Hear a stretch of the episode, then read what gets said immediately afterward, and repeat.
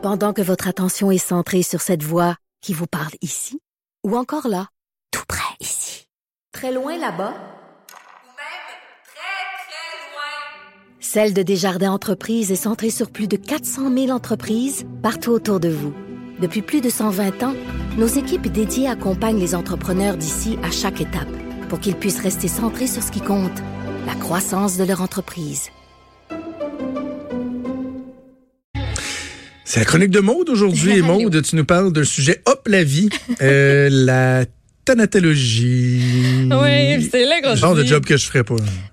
Ben pourquoi? Tu sais, moi c'est pour on se demande pourquoi la thanatologie? Ben justement pour ce que tu viens de dire. Moi c'est le genre de métier que je me suis dit moi là, je ferais pas ça. Je serais pas capable. Fait que je suis curieuse. Ça fait que Mais ben, je suis allée poser mes questions. Regarde, je te pose une question, OK? Puis euh, je, je vais donner le crédit de l'autre fois, puis euh, ben oui, ça Mhm. arrive des fois qu'on regarde ce qui se fait de- dans les autres radios. J'écoutais mon, mon ami Jérôme Landry qui, euh, avec sa gang à la radio, se posait la question euh, pour tel salaire, quel job t'accepterais de faire? Je trouvais que le débat était super Ah, intéressant et ils, ils ont parlé d'ailleurs de la thanatologie. Il y avait une personne dans son équipe qui disait, moi, tu me donnerais un million par année, je le ferais pas. Jérôme disait, lui, moi, de moi 400 000, puis je vais le faire, je vais l'apprendre la job, puis je vais m'habituer. Je sais pas ce serait quoi mon prix, moi, pour passer mon temps avec des cadavres, à les ouvrir, à les... Je, je sais vraiment pas quel serait mon prix. Je sais pas s'il y en aurait un. Ben peut-être que tu vas changer d'idée après la chronique. Moi, j'ai, Ah oui? ouais, moi, ça a changé ma vision de ce que c'est la thanatologie. Parce que la thanatologie, c'est pas seulement comme, tu sais, comme beaucoup de gens pensent puis conçoivent, c'est pas juste de travailler avec le corps d'une personne décédée. Oui, c'est ça, mais c'est plus que ça. Euh, puis moi, j'ai de la misère à concevoir ce choix de carrière-là parce que, euh, ben, tu sais, ça me rejoint pas. Puis je voulais pour, comprendre pourquoi on décide de pratiquer ce métier-là. Parce que moi, la mort, j'aime pas ça. Je suis pas à l'aise. Euh, Ah, j'aime pas bon. ça en parler.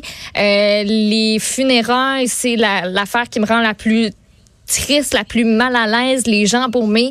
J'en ai vu une fois dans ma vie, puis je regrette quasiment d'avoir cette image-là en tête. Fait que partant de là, j'ai décidé de mieux comprendre c'est quoi la pratique. Euh, puis pourquoi une jeune femme de mon âge fait ce choix de carrière-là. Je suis curieuse, ça me prend des réponses. Euh, j'ai parlé à... Maude en- veut savoir. Oh oui, ce serait ça, là, le nom de la chronique d'aujourd'hui. Euh, J'ai euh, parlé à une professeure en thanatologie, puis aussi à une étudiante. Euh, D'abord, Sophie Benoît, elle, sa spécialité, c'est l'enseignement de la thanatopraxie. Elle supervise aussi les stages en entreprise des étudiants du Collège de Rosemont, euh, du Cégep de Rosemont. Euh, premièrement, je lui ai demandé la thanatologie. C'est quoi? Ben, la thanatologie, on peut voir ça comme l'étude de la mort, mais en technique de thanatologie, qui est le programme de formation, on est vraiment dans le concret. Donc, c'est l'étude de toutes les tâches, dans le fond, pour être un travailleur efficace dans une entreprise funéraire. Fait que nos finissants, ils apprennent, euh, ils ont appris au terme du programme tout ce qu'il faut là pour travailler soit dans une maison funéraire ou dans un cimetière ou dans une entreprise de transport ou encore euh, dans une entreprise de produits funéraires. C'est bien le Collège de Rosemont. Et c'est le seul cégep public au Québec à offrir le programme technique de thanatologie. On forme les étudiants de trois façons. Donc, la pratique des thanatopraxies, l'embaumement, restauration, soins esthétiques. On euh, parle aussi de l'accompagnement des familles endeuillées les conseils sur les dispositions funéraires, le choix de la sépulture. Fait que, tu vas vraiment, il y a le côté biologique, il y a le côté psychologique, puis aussi on va explorer tout ce qui est lié à la gestion des activités courantes d'un salon funéraire, plus l'administration. Une des questions que je me posais, c'est si les étudiants pratiquaient sur de vrais corps. Moi, c'est la partie qui me fascine le plus. Puis je pense que c'est ça que les gens aussi ont beaucoup de questions par rapport à Ben ça. Puis la réponse, c'est oui. Il y a des dons. Mais l'apprentissage se fait graduellement. On leur montre dès la première session des vidéos. On leur fait visiter des entreprises funéraires dans lesquelles on voit les employés procéder. Chaque semaine, il y a un volet théorique, a un volet laboratoire aussi. Et c'est là qu'ils vont, dès la première année, pratiquer leur technique sur un corps. Mais ça se fait graduellement. Puis si t'es pas à l'aise, si t'es pas bien, tu peux partir, sortir prendre l'air un 15 minutes, revenir. C'est pas la partie préférée de tout le monde, là. Mais j'imagine qu'ils se pratiquent pas sur des gens qui viennent de décéder. là. C'est des corps qui sont maintenus dans le formol, comme les étudiants en médecine, par exemple. Écoute, ça, j'ai pas posé, euh, je me suis pas rendue jusque-là dans, dans Ouais. ma question. Le métier, c'est vraiment des dons qui ont été faits, puis exactement Ouais, euh, comme, euh, comme, tu, comme tu le dis. Puis moi, j'avais dit la mort, j'aime pas ça, je suis pas à l'aise avec ça. Puis je me demandais si ce contact-là avec les corps ou avec la mort tout court, euh, je me disais que les étudiants, s'ils s'inscrivent, eux, des gens partant, ça, c'est réglé. Ils sont bien à l'aise. Mais j'ai beaucoup aimé la réponse de la professeure Sophie Benoît on est élevé un petit peu dans la crainte de la mort. Alors, ça serait un mythe là, de penser que nos étudiants, euh, ce sont tous des gens qui n'ont pas peur de la mort et qui sont à l'aise en présence de personnes décédées. C'est dur de... Des fois, ça prend un petit peu de temps de se défaire de la façon qu'on a été élevé, puis ce que la société véhicule aussi, là, euh, qu'une personne décédée, c'est pas quelque chose de... C'est quelque chose de négatif. Là, on doit avoir peur de ça. Donc, il y a une période d'apprivoisement nécessaire. Euh, alors, les étudiants, ils sont pas tous capable de se voir dans le futur quand la réaction, soit de crainte ou de dégoût qu'ils éprouvent au début, elle est forte, ben là, souvent, ils sont pas capables de se voir qu'à un moment donné, ça va s'atténuer, ça, puis qu'ils vont l'apprivoiser. La mort, ça s'apprivoise. Exactement, ça s'apprivoise. Puis ce qu'elle me disait aussi en complément, c'est qu'eux croient beaucoup en leurs étudiants. Ils pensent qu'ils pourraient, avec le temps, devenir à l'aise, être super bons dans ce métier-là. Malheureusement, il y en a certains qui choisissent de quitter le programme, ce qui arrive dans tout programme. Là, ben, ben honnêtement, il y a toujours des gens qui se rendent compte que ben faire une technique de trois ans là-dedans, hmm, je pensais que ça me tentait. Finalement, j'ai le goût de changer de voie. Euh, mais l'étudiante à qui j'ai parlé, elle est bel et bien déterminée à aller jusqu'au bout de ses études en technique de thanatologie. Elle s'appelle Sarah Anne Leblanc. Elle a 24 ans, originaire de Sherbrooke. Elle débute sa quatrième session, donc c'est sa deuxième année dans le programme. Ensuite, l'an prochain, les stages. Ensuite, le marché du travail. Mais déjà, elle travaille à temps partiel dans un salon funéraire. Puis je trouve ça spécial parce que Sarah Anne, c'est elle qui m'a écrit suite à l'appel à tous de sa prof. On a le même âge. On... Ah oui. Puis là, ben là, la question que je me demandais, parce que moi, c'était pas en toute une option, pourquoi choisir ce métier-là? Pourquoi étudier là-dedans?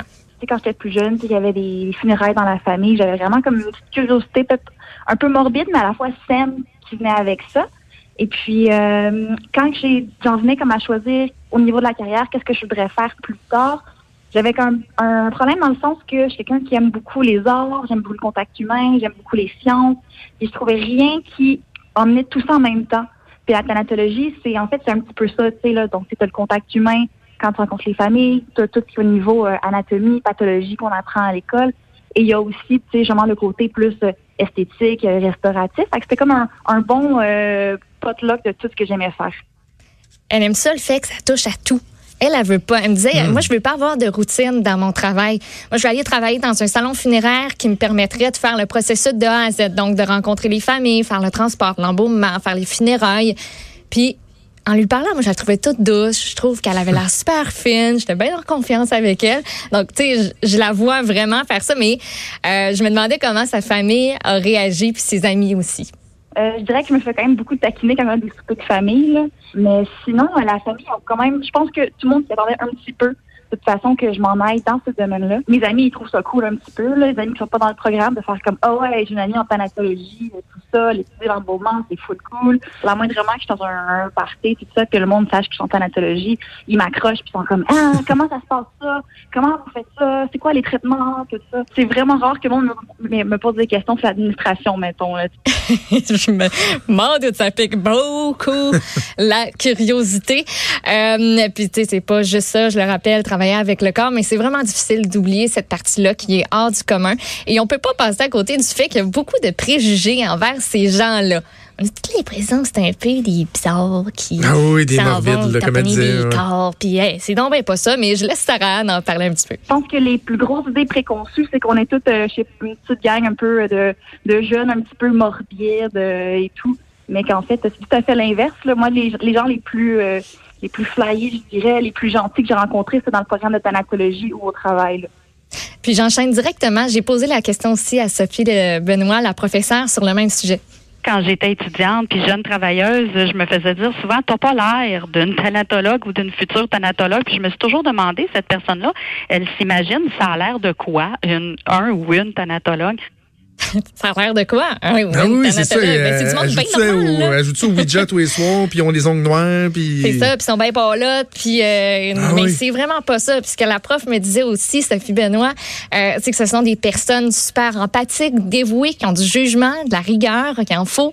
Euh, comme quoi, ces étudiants, ils ont des super belles personnalités, puis j'ai pas de misère à le croire. Tu sais, après tout, faut que tu puisses accompagner des familles dans ce qui est probablement une des étapes les plus difficiles de leur vie. Tu sais, tu peux choisir de juste faire, euh, par exemple, de l'embaumement ou juste faire de l'accompagnement aux familles ou finalement juste te destiner à la- à l'administration ou à faire du transport. Mais tu sais, dans la plupart des cas, tu deals avec tout ça.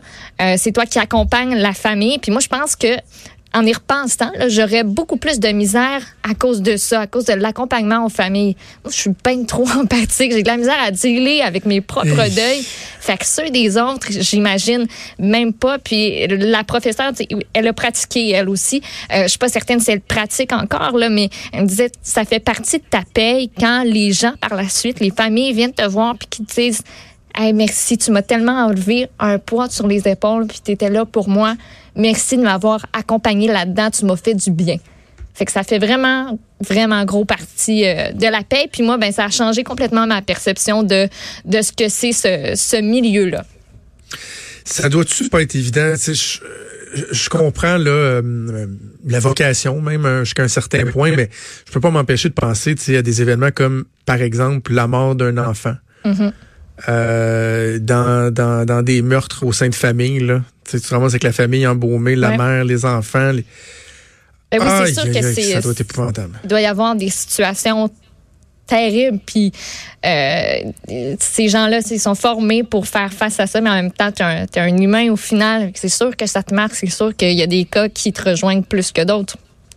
Puis tu sais, c'est ça, faut pas les juger parce que évidemment, il y a toutes sortes de métiers et ça prend toutes sortes de monde pour faire ces oui. métiers-là, mais c'est bien de l'avoir euh, de l'avoir démystifié. Je trouve ça euh, ben ben ben, ben, ben intéressant, Sarah, Ouais. euh, très intéressante euh, à entendre, mais je veux qu'on jase un peu de, de la relation par rapport à la mort. Je trouve ça intéressant ce que Ouais. tu disais parce que moi aussi j'ai un, un immense malaise depuis que je suis tout petit. Je pense que je m'améliore en vieillissant, Mhm. rendu à 38 ans, mais je, pense qu'il y a un nom pour ça, là, mais moi je je souffrais de cette espèce de drôle de syndrome psychologique, là, je sais pas comment le qualifier, qui fait en sorte que tu as envie de rire lorsque tu te ramasses aux salons funéraires Ah, pour vrai? ou euh, dans, dans l'église. hein, Ouais. Ouais, ouais, ouais. Et j'ai déjà vécu, entre autres, euh, un épisode quand j'avais euh, 14-15 ans. J'ai un de mes amis, son, son papa s'était suicidé. Et euh, on s'est ramassé évidemment toute la gang euh, au salon pour euh, pour aller appuyer no- no- notre chum. Puis à un moment donné, j'a- j'avais dit à ma petite blonde de l'époque, euh, faut que je sorte d'ici. On était dans la salle là, et je- tout ce que j'avais envie, c'était de pouffer de rire. Là, mais genre, j'avais même le petit rictus. Puis là, tu dis, faut pas que quelqu'un dise quelque chose pour essayer, c'est juste de, de détendre l'atmosphère Ouais. ou quoi que ce soit. Parce que moi, comme un calme, je vais rire, je serais plus capable de m'arrêter. Et j'ai longtemps été comme ça. Puis j'ai même trop souvent dans ma vie, euh, je te dirais même, euh, trouver des occasions pour ne pas avoir à faire face à ce malaise-là. Et l'exemple le plus marquant, puis je me demande, Maud, si j'ai pas commencé à changer après ça, c'est euh, quand Claude Béchard est décédé. Quand le ministre Claude Béchard est décédé, évidemment, Claude était adoré euh, au sein de la famille politique libérale, puis dans la population aussi, avec, sais, il avait vaincu son premier cancer, euh, euh, les gens avaient été très empathiques, bon, il a eu son deuxième cancer, il était décédé, puis moi, de, de par mes responsabilités au cabinet du premier ministre, pendant une certaine époque, surtout lorsqu'il était revenu euh, en titre de ministre après euh, après son, son premier euh, son premier cancer, euh, j'ai beaucoup travaillé avec lui. Tu sais, il y avait un comité le matin, Ok. puis on était quelques-uns là-dessus, puis à un moment donné, des fois on co-présidait la- l'appel ensemble. Euh, J'avais même euh, eu une inside avec lui qui était super drôle. Tu sais, quand il était à l'hôpital, euh, on s'est échangé. Et quand il est décédé, euh, les funérailles étaient à la Pocatière de, de mémoire, d'où il vient, en tout cas pas très loin de chez nous, là, une heure et demie de route. Et euh, je devais y aller avec des collègues, tout le monde faisait du covoiturage. Et comme une heure avant de partir, je me suis trouvé une raison boboche de choquer. OK. J'y ai pas été. Et je me souviens d'avoir regardé la cérémonie à la télé. J'étais assis à la petite table dans le salon, pas sur le divan, là, tu sais, juste assis à la table dans le milieu. Là. Ouais.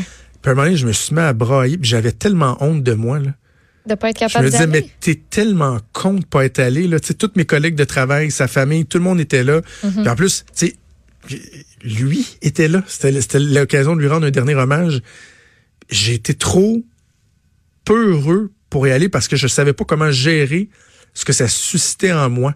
Cette relation-là, cette proximité-là face à la mort, face Mm. à la tristesse, euh, l'incompréhension. Et je m'en suis tellement voulu, Maude. Là. Puis là, depuis ce temps-là, je, je pense que je, je suis un peu mieux, Tu peux pas dire quelqu'un, tu peux pas dire, Hey, je suis tellement à l'aise face à la mort, là, ce sera un peu particulier. Mm. Mais tu sais, ça fait partie de la vie, là. Ben, c'est ça. Puis- C'est la réalité. Moi, je te dirais que ce qui me dérange le plus, j'ai pas peur de mourir. Moi, c'est les autres qui m'entourent. Moi, j'ai peur que ça se produise. Tu sais, ça s'est Mm. déjà produit dans ma famille et tout ça, mais moi, juste de penser au fait que ça va réarriver, ça, là, j'ai le goût de brailler. Puis Ouais. des funérailles, là, moi, je, toi, tu dis, toi, t'avais comme le syndrome de partir à rire, là. Incapable d'arrêter de pleurer, moi. Incapable. Mais tu sais, des gros. Des grosses pleurs, là. Puis Ah oui. on dirait que tout ce qui entoure une funéraille, là, ça amplifie l'affaire. Je déteste les funérailles. J'ai ça. J'ai ça. Je déteste ça. Je trouve que c'est tellement pas. Tu sais, je, je respecte ça, mais moi, c'est pas un hommage qui me conviendrait. Ah non? Non, je, non. Dans une église, puis tout ça, je, je, je, j'ai- j'ai ça. Je sais pas comment dire, quoi dire d'autre que pas. je déteste ça. Je, le son de l'orgue, pour moi, c'est associé à la mort. Ça, ça m'énerve. J'ai ça.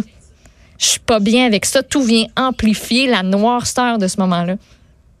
Le- moi, le recueillement, je le trouve pas là-dedans. Ouais.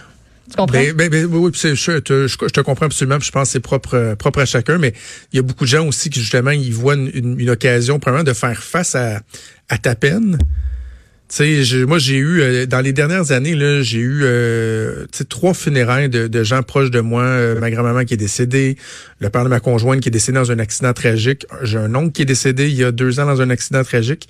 Et chaque fois, quand je te dis, je pense que j'ai évolué. Là, chaque fois, au moment des funérailles, des cérémonies, j'ai pleuré ma vie là. Mm. Tu sais, euh, au, au funérailles de, de, de mon beau-père, euh, je pense que c'est celui qui pleurait le plus, tu sais. Pas que mon beau-frère, puis mes belles-sœurs, puis, puis ma belle-sœur, puis ma blonde pleuraient pas, là, mais je- à un moment donné, c'est comme si tu ouvres les vannes, puis Ben oui, mais c'est ça. C'est parti. c'est fou, là. Tu sais, puis euh, hey, ma, ma grand-maman qui est décédée il y a quelques années, là, c'était tellement euh, touchant. Maude, euh, Alexia, ma deuxième, venait de venir au monde. ok? Puis ma grand-mère a été malade euh, par- très, très, très longtemps.